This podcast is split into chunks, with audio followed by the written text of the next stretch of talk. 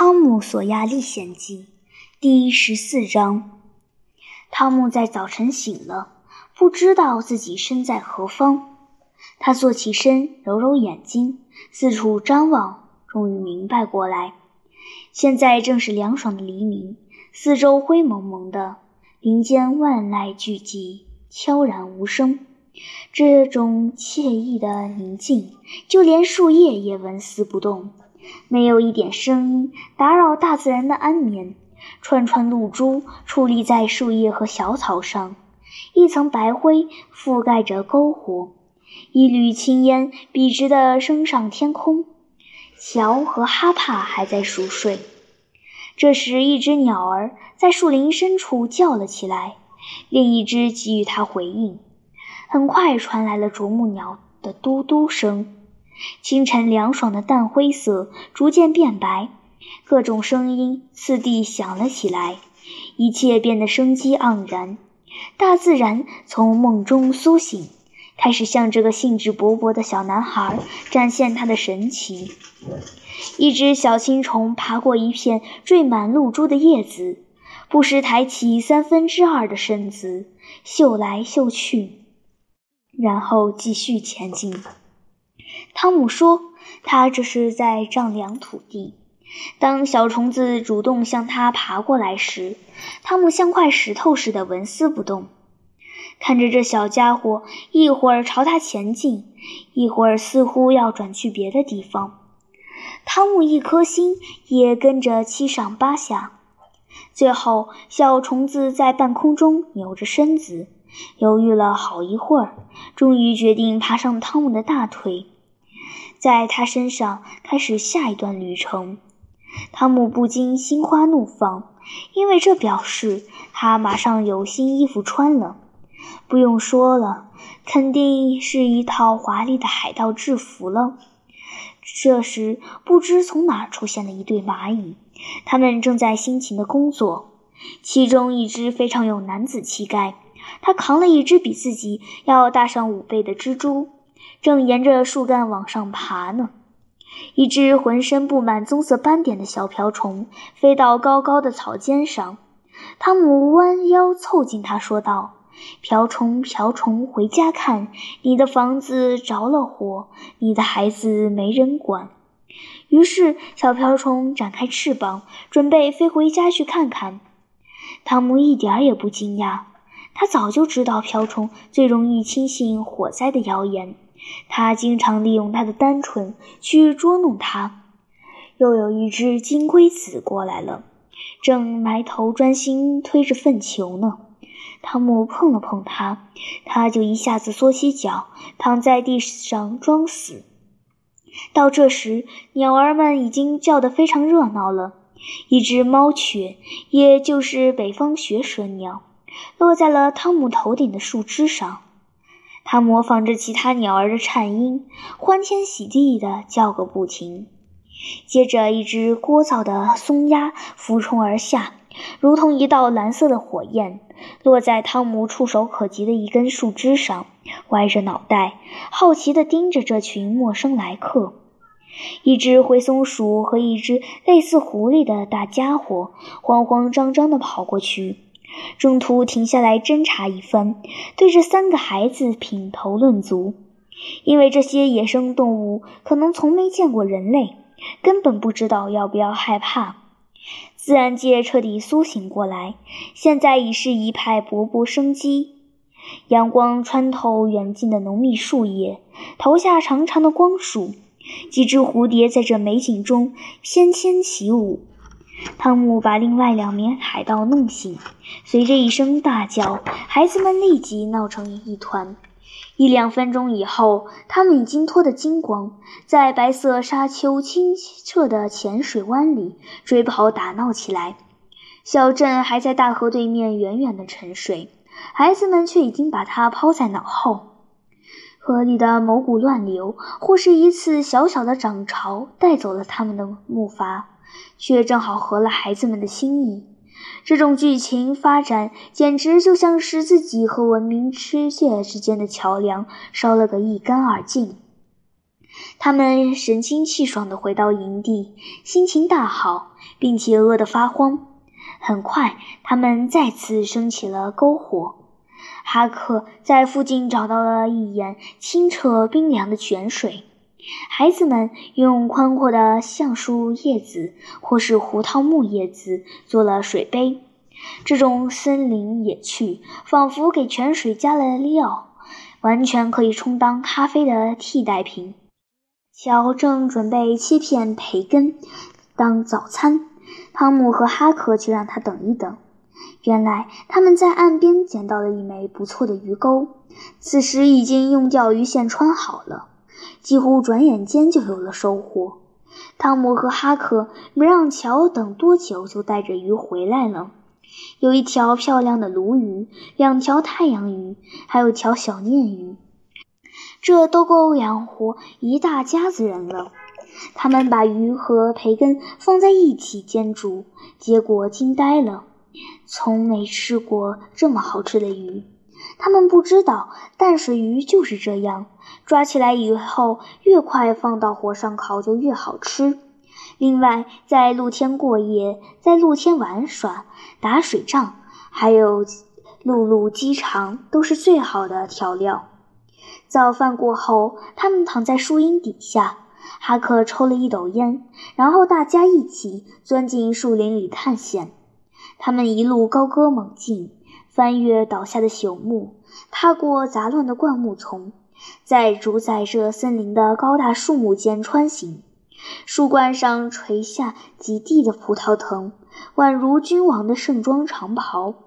森林里到处是舒适的小角落，个个绿草如茵，花团锦簇。森林里样样东西都挺有趣，但也没什么特别的惊喜之处。经过侦查，他们发现这座小岛长约三英里，宽四分之一英里。最近的河岸和小岛之间只隔着一条窄窄的河道，不到两百码宽。孩子们几乎每个钟头都要游一次泳，因此回到营地时，下午已经过半。他们已经饿得等不及钓鱼了，于是狼吞虎咽地吃起了冷火腿。然后在树荫底下躺着聊天，可是聊天很快变得难以继续，最后彻底没话讲了。寂静的树林酝酿出一种肃穆的氛围，孩子们开始感到有些孤独。他们沉思起来，一种说不清的渴望涌上心头。很快，他们就明白过来，是想家的念头在蠢蠢欲动。就连血手大侠费恩都在想念他的门框和空桶，但他们为自己的软弱感到丢脸，因此没有一个人敢说出心里的话。过了一会儿，孩子们忽然听到远方传来一个奇怪的声音，就像有人有时候在不经意间能听见时钟的滴答声。这神秘的声音逐渐变得清晰。叫人忍不住想仔细辨认。孩子们坐直身子，面面相觑，每个人都竖起耳朵。一段长长的沉默，空气像是凝固了。忽然，一阵阴沉的隆隆声从远处滚滚而来。这是什么？乔压低嗓子喊了出来。我也想知道。汤姆小声说：“不是打雷。”哈克贝利有点害怕，因为雷声。哈克，汤姆说：“快听，先别说话。”他们感觉等了一年之久，忽然一阵同样的隆隆声打破了这片肃静。我们去瞧瞧吧！孩子们撒腿就跑，很快来到了正对着小镇的岛岸。他们分开岸边的灌木，往河那边窥视。在镇子下游大约一英里处，停泊着一艘小型蒸汽渡轮，正随着水流起伏不定。甲板上似乎挤满了人。渡轮周围有许多小艇，要么随波逐流，要么四处滑动。可孩子们看不清上面有人在做什么。不一会儿，渡轮喷出了一大团白烟，白烟慢慢扩散升起，像一朵懒洋洋的白云。这次，孩子们再次听到了那沉闷的隆隆声。我知道了，汤姆喊道：“有人淹死了。”没错，哈克说：“去年夏天也是这样。那次淹死的是比尔特纳，他们往水里打泡，那样他就能浮上来。没错，他们还拿了很多面包，往上灌上水银，然后搁到水里。只要是淹死人的地方，面包就会飘过去，停在那里。”是的，我也听说了。乔说：“为什么面包会那么灵呢？”唉，其实不是面包灵了。汤姆说：“我看主要是放到水里之前念的咒语灵。可他们没念什么咒语啊。”哈克说：“我亲眼看到的，没人念咒语。”呵呵，那就怪了。汤姆说：“也许是在心里念的吧。肯定得念咒语啊，这道理大家都明白。”大家认为汤姆的话有一定的道理，因为一条啥也不懂的面包，要是不给他施点法术，怎么可能胜任如此重大的事务呢？我靠！要是能在那边看热闹就好了。乔说：“我也是这么想。”哈克说：“好想知道到底在找谁呀？”孩子们默默地听着。看着，忽然，汤姆脑子里闪过一个念头，他大喊起来：“大家听我说，我知道是谁淹死了，是咱们呀！”他们立刻感觉自己成了英雄，这是一次伟大的胜利。大家在挂念他们，在哀悼他们，心为他们而碎，泪为他们而流。想到以前没能好好的对待这几个可怜的走失儿童，人们充满自责。可再怎么后悔，都已经无济于事了。最棒的是，他们已经声名显赫，成了全镇的中心话题。所有的孩子都羡慕他们，真好。当海盗到底还是值得的。天色渐晚，杜伦回去继续平常的工作，小艇也不见了。海盗们回到了营地，竟然闯出这样的大祸。这份崭新的功绩让孩子们的虚荣心得到了极大的满足。他们抓鱼做晚饭开吃，然后开始一个劲儿地猜测镇上的人会怎样看待这件事，会怎样议论自己。他们想象着那幅全镇都为他们伤心欲绝的画面，感到好不快活。当然，快活的只有他们自己。可当夜幕降临，孩子们却渐渐停止聊天，只是坐在地上看着火堆，脑袋里明显在想别的事。现在兴奋劲儿已经褪去，汤姆和乔忍不住想起了家里的亲人，他们肯定不会觉得这是一件好玩的事。他们心生疑虑，变得心烦意乱、郁郁寡欢。他们不知不觉地开始叹气。过了一阵子，乔想试探一下其他人是不是愿意返回文明世界。他小心翼翼地兜着圈子，不是说马上就走，但是……然而，汤姆无情地嘲笑了他。哈克虽然有些犹豫，还是加入了汤姆的阵营。于是，那位意志不坚定的小朋友赶紧解释，表们很高兴自己能及时醒悟，险些想家这种胆小鬼才会做的事情玷污了名声。这次叛乱暂时得以平息。夜深了，哈克打起了盹，不久便开始打呼，乔紧随其后。汤姆枕着手臂，很长时间都一动不动，认真观察着其他两人。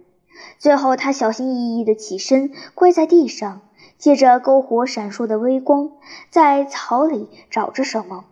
他捡起好几卷宽大的白色梧桐树皮，比较一番，选出最合适的两片。然后，他跪在火堆旁，用那根红粉笔十分费劲地分别在两片树皮上写了什么。他将其中一片卷起来，放在上衣口袋。另一片放进桥的帽子，并且把帽子移得离桥稍微远了些。他还往帽子里放了几样小学生眼里的无价之宝，其中有一节粉笔头，一只橡皮小球，三枚鱼钩，还有一颗大家都认为肯定是纯水晶的弹珠。然后汤姆蹑手蹑脚地走进树林，一直走到哈克他们听不到的地方，这才朝着沙洲的方向狂奔而去。